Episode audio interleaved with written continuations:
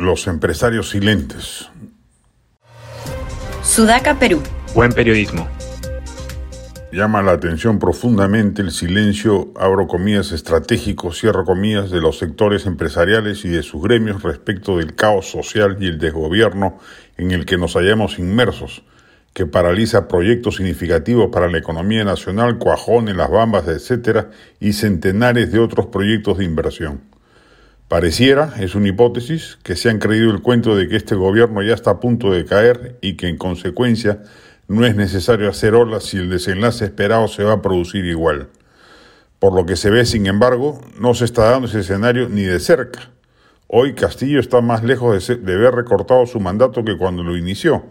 Ya cooptó a parlamentarios de otras bancadas blindándose contra cualquier iniciativa de ese tipo en el Congreso y la calle, que es otro factor de desestabilización, se divide entre los que quieren que se vaya Castillo y los que quieren que se vaya el Congreso y se convoque una constituyente. Y cabe la sospecha de que alrededor de estas últimas el régimen está sacando provecho dejándolas discurrir sin sobresaltos. Cuajone, por dar un ejemplo, está parado por la decisión de una veintena de comuneros, no son más, y la policía ni siquiera interviene.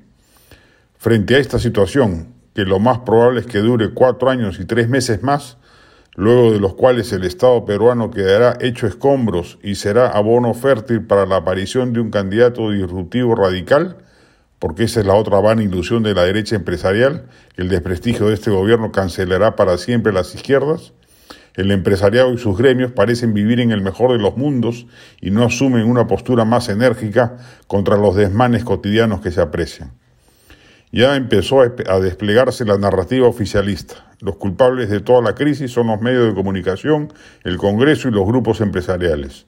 Y el poderoso parlante que todo gobierno posee hará que esa narrativa vaya impregnando en la sociedad si los involucrados no reaccionan con energía. Los medios ya lo están haciendo. Del Congreso no se puede esperar nada, con tamaña, tamaña guardería que tiene dentro, y los empresarios brillan por su timidez y silencio pusilánime. Son tiempos recios, no blandos, y hay que actuar en consecuencia.